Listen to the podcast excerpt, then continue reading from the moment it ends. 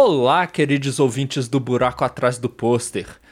Eu sou João Vitor, o anfitrião do podcast, e estou aqui junto da minha co-anfitriã, como sempre, Agatha Sofia. Olá, queridos ouvintes. E hoje nós estamos no interlúdio 3.2, o número 8, o segundo dessa rodada, onde a gente vai jogar o jogo do mês Sifu. Não só Sifu, como Engard também. E o prazo de você está na metade. Põe pra jogar aí que esses jogos são maravilhosos e bem curtinhos, eu prometo. Mas hoje a gente não vai falar sobre eles. A gente vai falar sobre as coisas que a gente andou assistindo, vendo que andaram ocupando a nossa cabeça, não é, Agatha? É. E assim, João, vamos tirar isso logo de frente porque tá ocupando muito a nossa cabeça. E o que?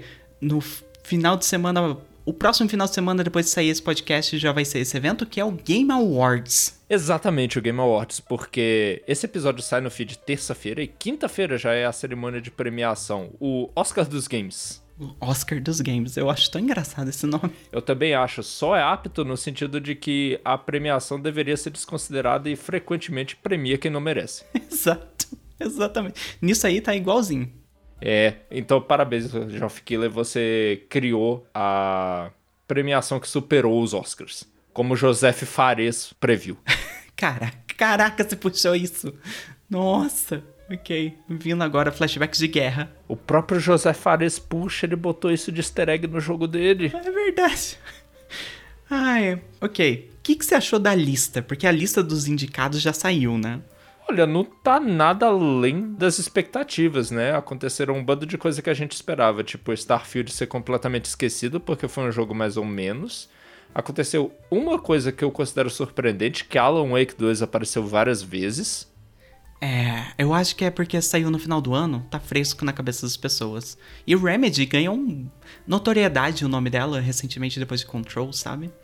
Eu acho que deve ter sido alguma coisa assim, porque eu imaginaria que o apelo de Alan Wake era muito menor, que ele talvez não fosse ser tão reconhecido, que aparecesse na categoria de ah, ação, aventura ou de tiro, seja lá qual categoria iam botar ele. Uhum. E não no jogo do ano, mas ele apareceu no jogo do ano. Exato. E outra surpresa que teve foi o Baldur's Gate 3, né? Porque ele tomou de assalto o noticiário dos games quando ele foi lançado, porque realmente ele era muito excepcional, muito fora do comum. Sim. E parece que vai ser o vencedor, né? O vencedor aparente para mim. É, assim, a minha aposta fica aqui.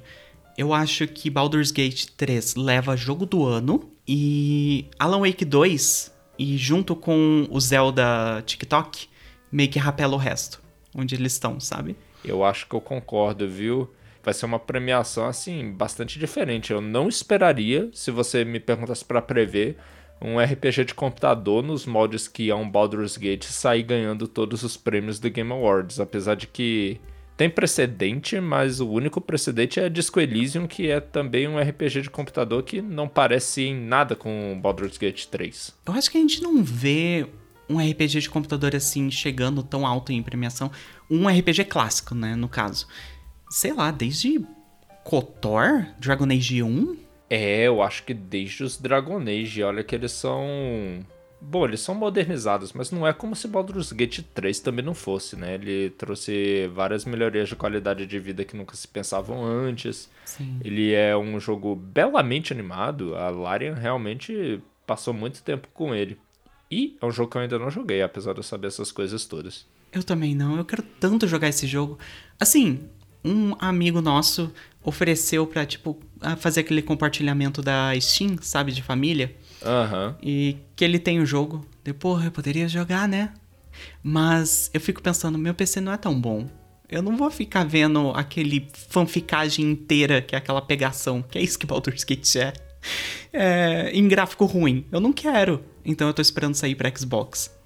Eu acho que é uma escolha sábia também pelo fato de que o jogo passou muito tempo em Early Access, né? Sim. Ele estava em Early Access desde 2020, se eu não me engano, e o pessoal relata que os atos que foram lançados a cada época saíam com muitos bugs. Isso é uma verdade também do ato 3 do jogo, que é o ato final, o ato que fechou ele e deixou ele ser lançado oficialmente. O pessoal ainda está reportando muito bug. Mas é um conteúdo tão distante que você chegava tanto com 60, 80 horas de jogo que o pessoal ficou animado e falou super bem dele e nem reparou que tava bugado. Assim, teve gente que falou, mas é tipo. os bugs sumiram diante da grandiosidade que foi o jogo, sabe? E realmente eu não esperava. É um jogo muito de nicho. Eu não sei como é que ele pegou tanta gente. Eu culpo o efeito Horny. de verdade. Eu acho que os personagens o carisma deles pegou muitas pessoas.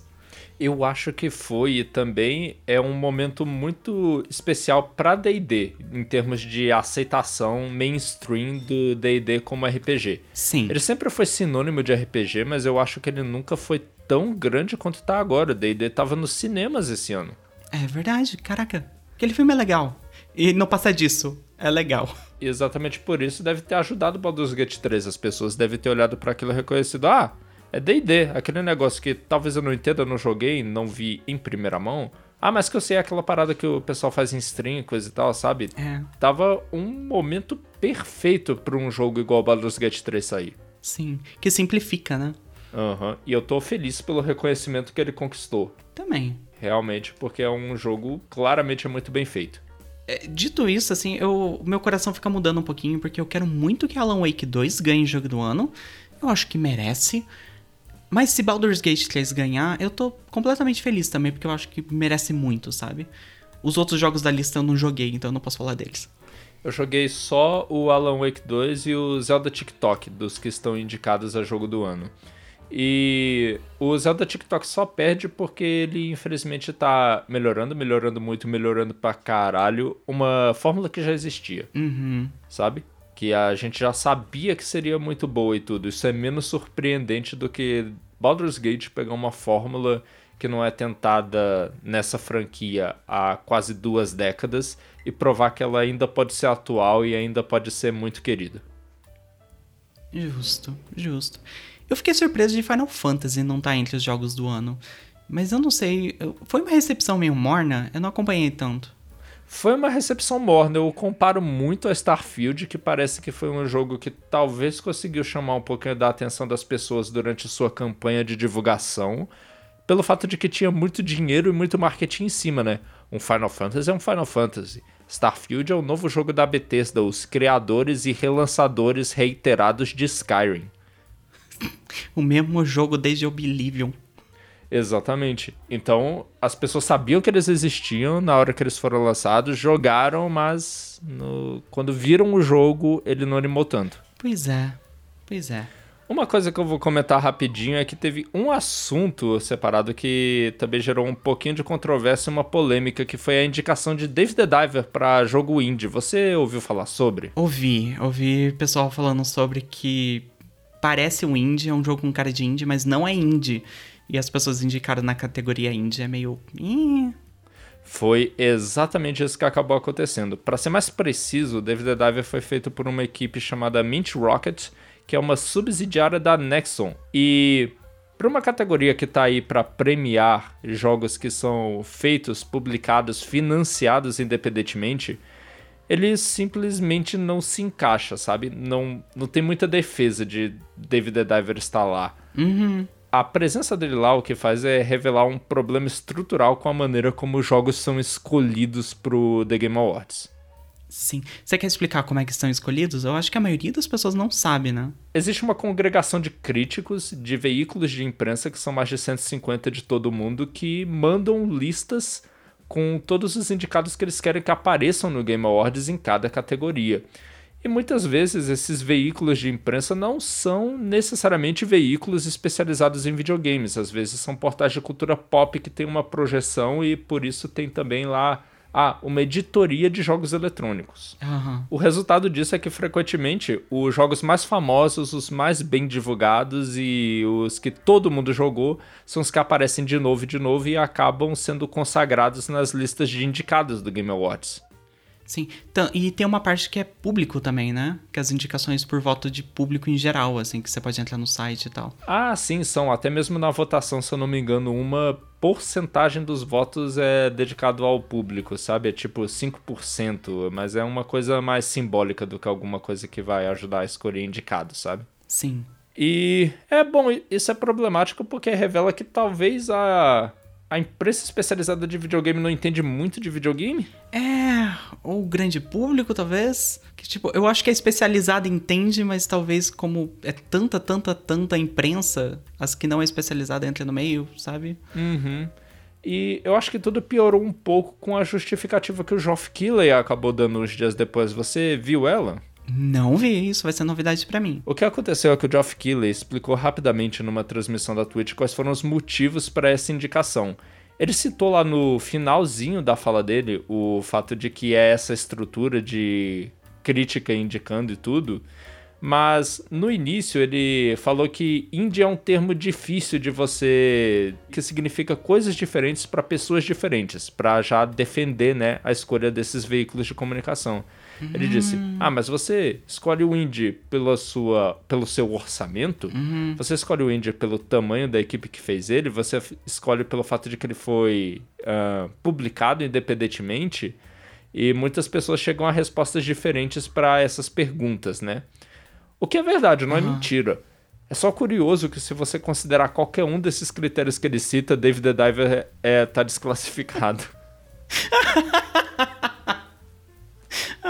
Caralho, Geoff Keighley, porra. Não, é porque você pensa, o orçamento. Orçamentos na indústria de jogos são uma caixa preta. É muito difícil de você conseguir números de verdade. E se esse fosse o critério, provavelmente ele estaria desclassificado por causa do quê? Do tamanho da equipe dele, que são mais de duas dúzias de pessoas. Bom, pelo menos menos de 30 não é mais tanta gente assim, né? Sabe? Ainda é, ainda é uma equipe pequena, ainda é uma equipe pequena. E também pelo fato de que ele foi publicado com a ajuda da Nexon, não foi publicado sozinho. É uma coisa complicada, né? Mas também natural. Sim, é muito engraçado né, essas coisas acontecerem. É, tem outro polêmica que eu achei super engraçado quando eu vi também, que é tipo, melhor suporte comunitário. Destiny 2 está lá e, sinceramente, é o jogo que tem a, a, a comunidade mais crítica que eu já vi em qualquer jogo online. E, tipo, eles metem o pau em Destiny o tempo todo. E como é que chegou lá pra melhor suporte comunitário, sabe? É, a Agatha chegou lá também por causa da projeção que o jogo tem, no fim das contas, né? E o pior, Foi, ele é. ganhar uma indicação dessa, sendo que a Band fez cortes significativos no seu quadro de pessoal, especialmente na parte que cuida de comunidade, é no mínimo irônico. Sim, muito, muito. É. e- e Game Awards, né? É todo ano aí. Isso, todo ano tem essas discussões. É um negócio cíclico, né? Pra entrar no tema de Alan Wake 2, é um negócio cíclico. Exatamente, é... mas eu acho que nesse caso realmente é um loop.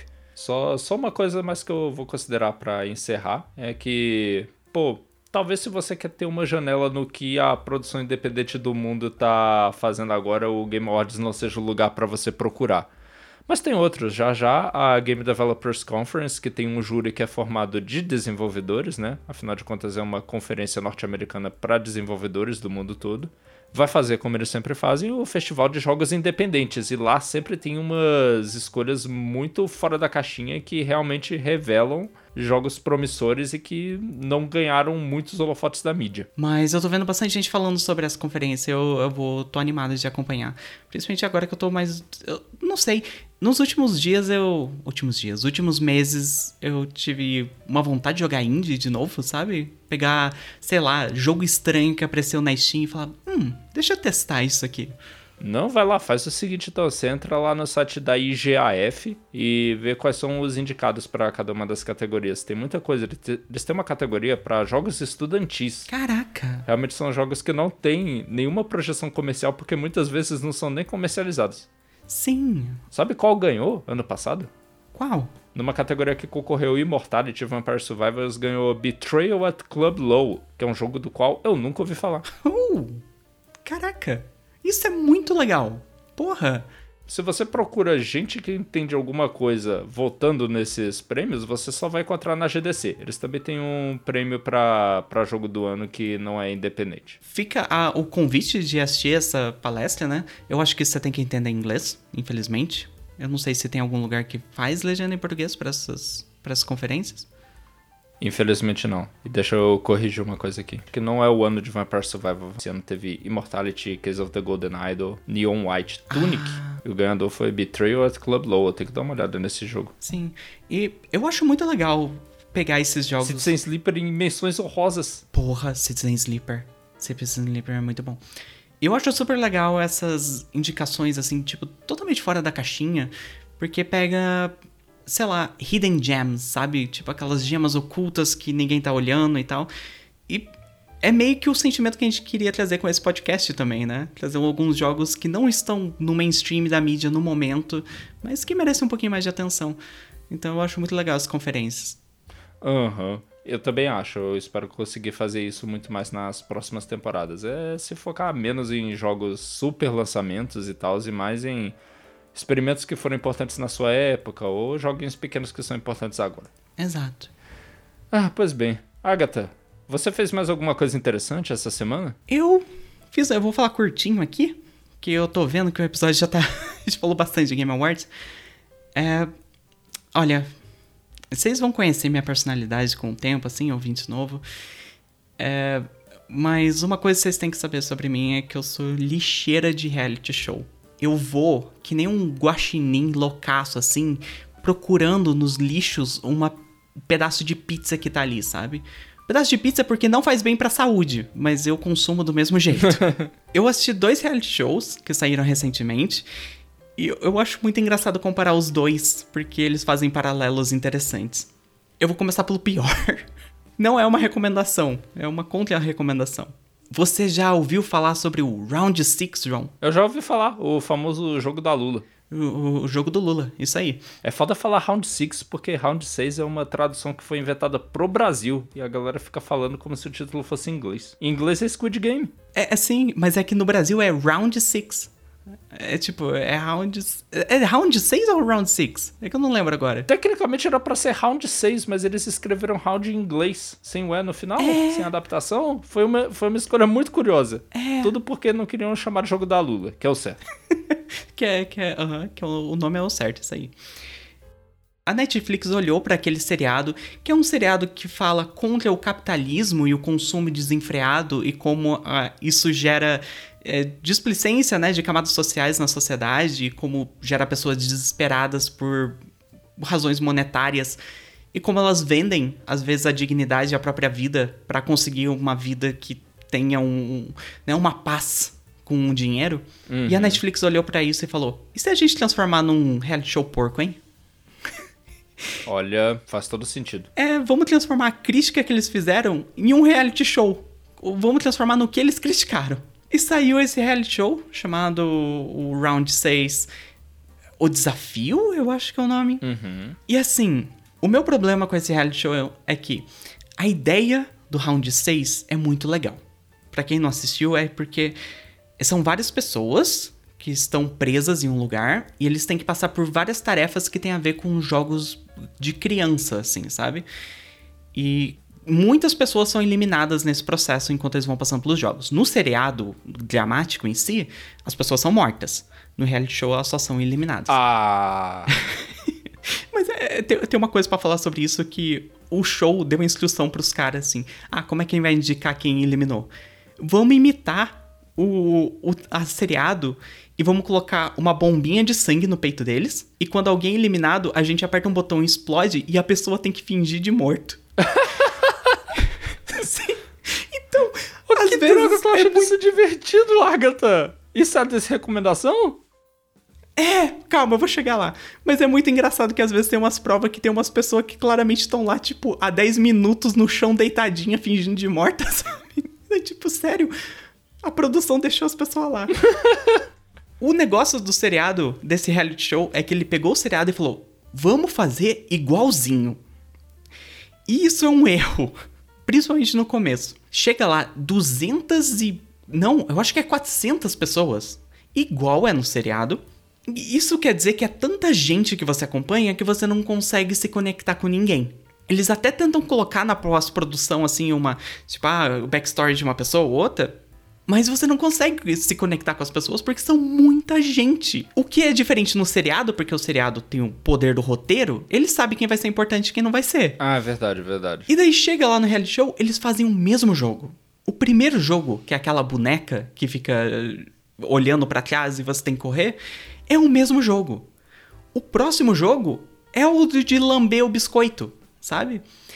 O que deixa muito idiota, assim, porque, tipo, o legal do seriado era você ver como o personagem principal encontrava fórmulas inventivas de superar esses desafios, né? O negócio de lamber o biscoito é um momento uau no seriado, sabe? Só que daí todo mundo naquele negócio já assistiu o seriado. Então eles chegam lá já sabendo. eles chegam lá já sabendo, tipo, é só lamber o biscoito, beleza? E, tipo, e é, é muito bobo. E eles demoram muito, eles demoram, sei lá, uns quatro episódios para começar a colocar jogos novos, que são especialmente feitos pro reality show. E quando coloca, às vezes sobe um pouquinho o, o quão interessante é, sabe? Aham, uhum, aham. Uhum. Mas é tarde demais já. Já, já. Já perdi meu interesse no jogo por causa que, tipo, as pessoas já estavam esperando. E, sei lá, é tudo feito tão nas coxas, sabe? Não, não é feito pensando assim como, ah, vamos como transformar isso aqui no entretenimento bom, sabe? Fazer drama. Não, parece que eles literalmente pegaram a ideia do seriado, vamos colocar no reality show, e é isso aí. Tanto que eles puxam tropes. Eles chamam uns dois velhinhos para ficar igual, fazendo igual o seriado faz com velhinhos, sabe? Pô, e não dá certo porque todo mundo viu o seriado. Exato, exato, esse é o meu ponto. não, cara. E assim, é um seriado meio ruim, assim. Ele vai ficando melhor com o tempo por causa que eles vão colocando, introduzindo jogos novos e tudo mais. Mas não vale a pena, sabe? Até você chegar lá. E a outra comparação que eu queria trazer é porque a Netflix também lançou um reality show recentemente, esse é coreano, né? O Round 6 é um reality show americano. E agora o que eu vou trazer é um reality show coreano, sul-coreano no caso, chamado O Jogo do Diabo. O Jogo do Diabo. E essa é a recomendação. Sim, essa é a recomendação. Esse eu, eu recomendo muito vocês assistirem. Porque é um reality show com jogos em que as pessoas são eliminadas com o tempo e tem dinâmicas entre as pessoas. Ele, quando eles não estão nos jogos, eles vão para uma área social onde eles ficam conversando e pode ter estratégias no meio, igual o seriado Round 6. Só que esse, dá pra ver que as pessoas se inspiraram em Round 6, mas fizeram, tipo, pensando, tá, como é que a gente vai fazer uma coisa única baseado nisso? Então, os jogos, João, o jogo do diabo, eles chegam lá, colocam, sei lá, eu acho que é 12 pessoas, e o primeiro jogo que aparece, juro, dá para fazer um anime inteiro só com aquele jogo. Tá porra! Sério, as regras são muito, muito, muito complexas. Isso talvez até afaste umas pessoas. Porque eles vão para as áreas de desafio e são, tipo, jogos muito complexos que os as pessoas têm que pensar realmente, tipo, beleza, como eu vou ganhar vantagem disso? Como é que eu vou enganar outra pessoa? Como é que eu vou proteger os meus, os meus dadinhos para isso, sabe? Hum. Cria uma dinâmica muito interessante.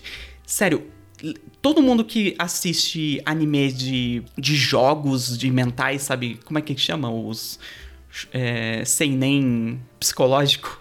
Ah, você tá falando daquele, daquele gênero Death Game? É, tipo isso tipo, sem nem psicológico que as pessoas ficam falando. Uhum. É tipo isso, só que é realidade, é um reality show. As pessoas realmente estão lá pensando em como ganhar aquele jogo. Ninguém morre, obviamente, mas é muito tenso, sabe? E às vezes até maçante pelo quão complexo é os jogos. Pô, mas ok, ok. Realmente pareceu mais interessante do que o primeiro. Se alguém que tá ouvindo, ou você, João, não sei se você assistiu o anime chamado Kaiji, que é um cara que se mete em dívida e ele tem que entrar nos jogos para tentar sair delas, que é um anime que eu gosto muito. É o mesmo espírito. E os jogos estão naquele nível, sabe? É os personagens horas por horas falando assim, tipo, tá, como é que a gente ganha essa estratégia? Como é que a gente faz tal coisa? E daí tem um cara que tá tentando salvar todo mundo, ele não quer que ninguém saia, seja eliminado. Então todo jogo ele fica tentando salvar mas claramente não dá certo, porque o jogo é feito para eliminar pessoas. Uhum. E tem um outro que fala, que junta num grupinho e fala: Não, a gente tá aqui para ganhar a gente. Então foda-se. E tem um outro cara que fica de duas caras, fica indo e voltando é. entre os grupos, falando, não, isso aqui. Vai criando esses personagens, sabe? E é muito, muito, muito bom. Então fica. É, essa comparação. Eu, eu recomendaria você assistir um episódio de Round 6, o desafio, e um episódio de Jogo do Diabo, só para ver, tipo, qual que é a diferença entre um, um entretenimento feito nas coxas, porque foda-se, só porque é baseado numa IP conhecida. E um reality show realmente pensado, tipo, beleza, como é que a gente faz um negócio inteligente e bem construído aqui? Pois bem, ok. Agatha, eu vou ver os dois.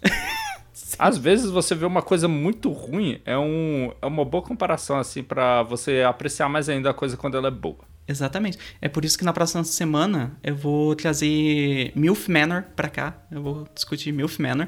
Oh, não. Você não sabe o que é MILF Manor, João? Eu vou ter que, eu vou ter que escrever isso na descrição, então eu vou descobrir. Eu só vou falar a sinopse aqui, que é um bando de MILF, que são mulheres mais velhas, entre aspas, gostosas, vão na casa pra pegação, mas os caras que chegam lá pra fazer a pegação são todos filhos umas das outras. Então Ai, são não. tipo mãe, um monte de mãe e filho. É o lixo do lixo do lixo do reality show. Eu não vou. Eu falei brincando, eu não vou trazer isso, não. eu tenho dignidade. Tá trazido agora, eu já vou ter que botar na descrição desse episódio. Obrigado, Agatha. Obrigado pela valiosíssima contribuição. De nada. Tô aqui pra traumatizar pessoas. Ai, gente, foi isso, ouvintes. Obrigado por estarem conosco mais um episódio. Lembrando que esse dia marca metade do prazo de vocês para terminar de jogar Sifu e Angard, que serão jogos do nosso episódio que vai sair o mensal, dia 19, né, Agatha? 19, exatamente. E semana que vem já sai um interlúdio com o nosso convidado. Aham, vocês saberão quem nós chamaremos para falar sobre esses dois jogos maravilhosos. Então é isso, né, João? Até semana que vem. É isso. Até semana que vem, gente. Um abraço. Tchau. Tchau.